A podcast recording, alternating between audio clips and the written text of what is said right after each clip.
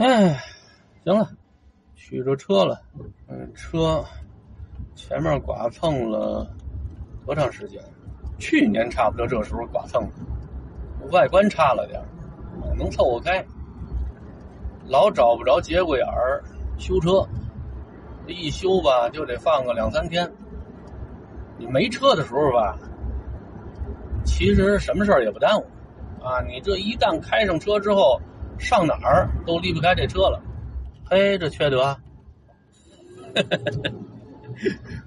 我媳妇说让我跟着她走，这有一辆黑车插着这拐弯这口这儿了。我媳妇拐过去了，我没拐过去，还等个灯。幸亏因为这次腰椎间盘突出，我能有机会在家歇几天。歇着你就没法开车了，正好把车扔在这儿。哎 呦我操！哎呦呵，哇！这他妈要把我媳妇这车屁股给顶了，这这都没法打官司。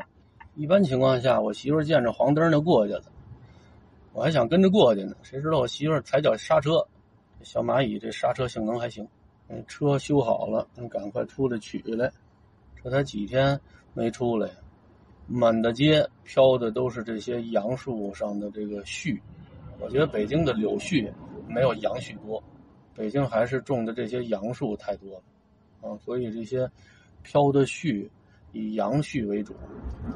我觉得这个固定在仪表盘上面的这个手机支架，呃，挺好用的。以前也置办过一些支架，有的支架是放在空调的出风口那点。那个地方说实在的，我这车上面挂着不方便，卡不住。今天一会儿回家，赶快把晚饭做上，让孩子吃上。吃上之后，他妈带着他外头上课去，都没时间买菜。我们家现在还有什么呀？芹菜、胡萝卜。哦，我刚工作的时候是九四年，那时候大水车小学。有一些即将要退休的老教师，这些老教师每天上班的时候都路过早市，所以呢，经常买一点菜。因为这些老师岁数都大了，也都当不了班主任了，心脏不好，怕让学生给气着。一般就是什么劳动课呀、思想品德课呀，这些老师早读的时候，一般都在办公室，啊，不像班主任得进班。在办公室呢，这些老教师。闲着没事干就摘菜，我就跟那老教师说过，我说你把这菜给我吧，我上课的时候分给学生。自然课嘛，认识一下植物，啊，植物里面的蔬菜，啊，认识完了之后就正好把那菜给摘了，一捆韭菜每个孩子摘六颗，就完了。那老教师讲话，可别介啊，你刚工作你不知道，这些家长里头可有事儿多的，他要知道。老师上课用他们家孩子给他摘菜，保不齐就得去校长那儿告状去。我心里话说，至于吗？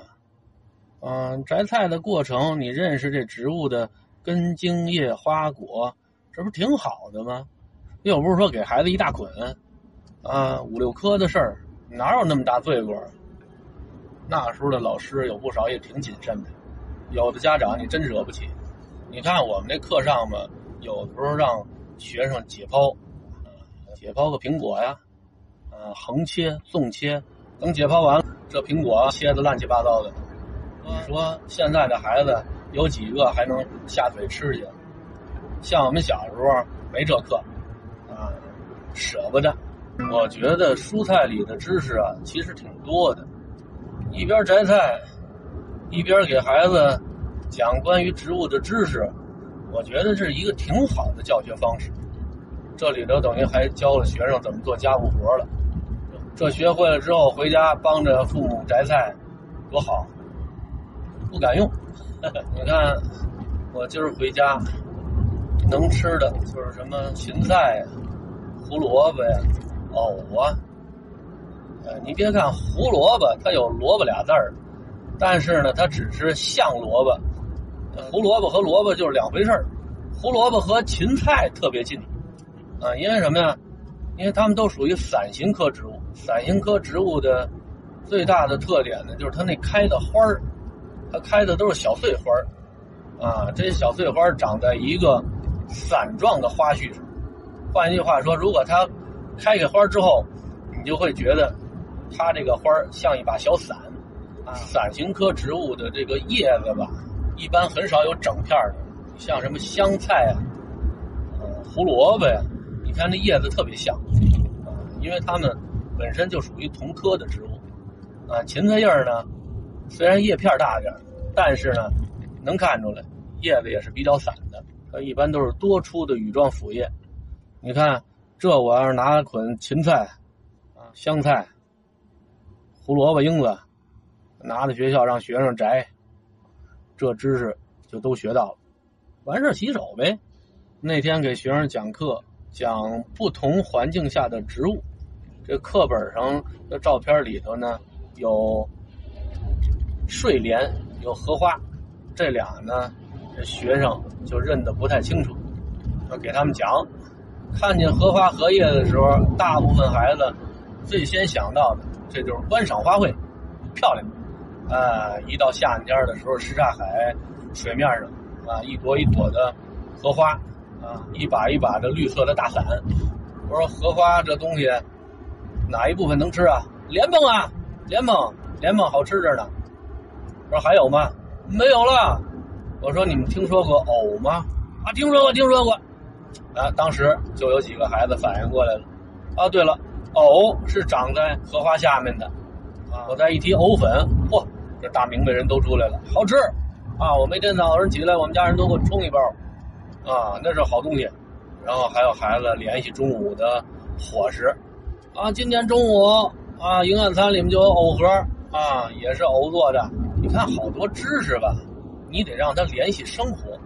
只要一联系上生活，这个知识呢就立体鲜活了啊，它就不枯燥乏味了。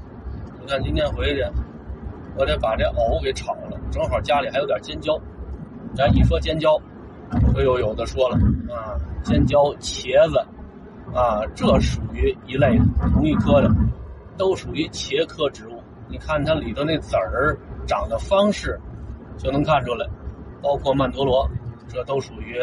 同一科的，今天晚上把尖椒和藕都切成丁儿，炒一个，给我媳妇儿吃。孩子不能吃这个，孩子不能吃辣。我对藕这东西吧，感觉就一般。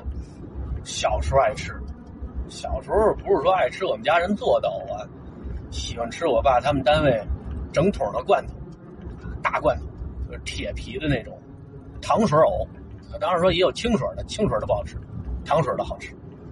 拿那玩意儿当水果吃，大了之后自己居家过日子，自己做这藕，呃，可也可能是因为我自己这手艺不行吧，厨艺太次，做的不好吃啊。上回看那《舌尖上的中国》，讲食材那一部分的时候，我看人家有那藕农啊，到时候挖莲藕，挖完莲藕，找那个卖相不是特别好的和排骨一块炖。说那个东西好，又能滋补身体，又美味。我也那么做过两回，感觉一般。这好多东西吧，你不能看这电视，啊，包括风景区的广告介绍，你在电视上看的美着呢，等吃到嘴里就那回事儿。还有那毛豆腐，上回是在哪个南方的菜馆啊？啊，吃一回毛豆腐，也是在《舌尖上的中国》里面。呃，看见过，啊，觉得那个东西好像挺美味的样子，要了一份什么？这东西上当就一回。藕这东西一般冬天吃的多，啊，夏天那藕口感没有冬天的好。我记得小时候我们家人做藕的时候，我爸经常把这藕里面最靠心里的那部分给我吃，说你吃可甜了。我爸说特别甜的那个，我吃到嘴里也白不呲啦的，我怎么就吃不出来甜味儿呢啊？得使劲品，使劲品，品到最后舌头根那点儿，啊，好像仿佛有那么一点甜味儿，那和我爸说那可甜了那种感觉，差的也挺远的。后来一想也能明白，我爸经历过困难时期，饿过肚子，那时候要有藕，那可不是又香又甜嘛。那时候我爸切菜的时候，只要碰上他认为是美味的东西，都先给我来一口。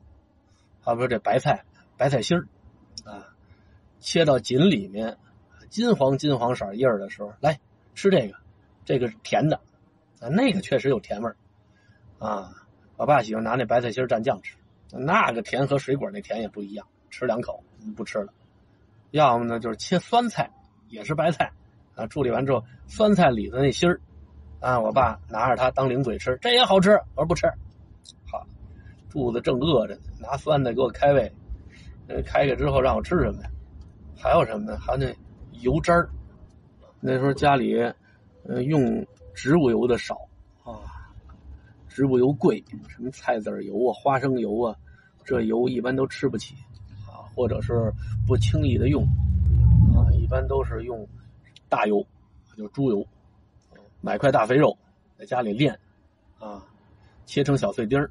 且在那锅里煸呢，煸来煸去，煸来煸去，一大块肥油啊，就变成特别清亮的大油了啊。天要冷的话，放那一会儿就变成白色的。最后拿这罩里把里面那个油渣儿啊，就炼到最后剩下那部分拿出来，油渣儿拿这干嘛呀？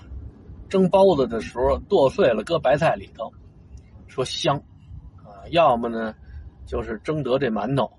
㧟一勺子搁在里头夹着吃，说香，啊，我没觉得，我觉得一点都不好吃，没味儿，啊，白不呲啦的，就有一股烧焦了那糊了吧唧的味儿，这就能看出来啊，像我们这七十年代后期、中后期出生的孩子，啊，北京的孩子啊，咱不说外地农村的，啊，过的日子呢，相对来说还是比较幸福的，这苦日子。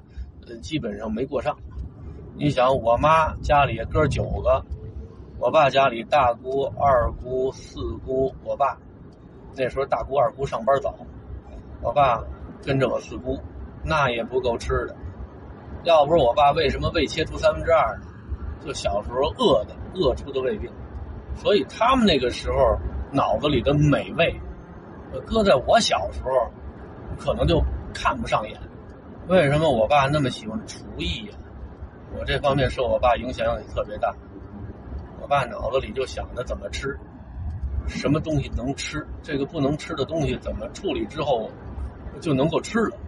经历过那个岁月的人有不少，都有这方面的绝技！看见什么都有一种想吃的冲动。那个时候人们脑子里头什么卫生啊、保质期呀、变质啊这些概念。好像都是比较淡薄的，把肚子填饱了是最重要的，其他的都瞎掰。现在有一些视频播放，呃，六十年代、七十年代、八十年代那个时候人们的生活起居，有有许多就是人们用餐时候的样子。现在的人看那个时候的纪录片吧，就觉得，哎呦，你看那个时候人们吃饭那样啊，一点都不顾及形象，端的一个。蓝边的大瓷碗，忒了秃噜、稀里呼噜的，多不好看！有的是蹲在椅子上，有的是一条腿踹在板凳上，啊，什么模样的都有。为什么古人说“仓廪实知礼节”啊？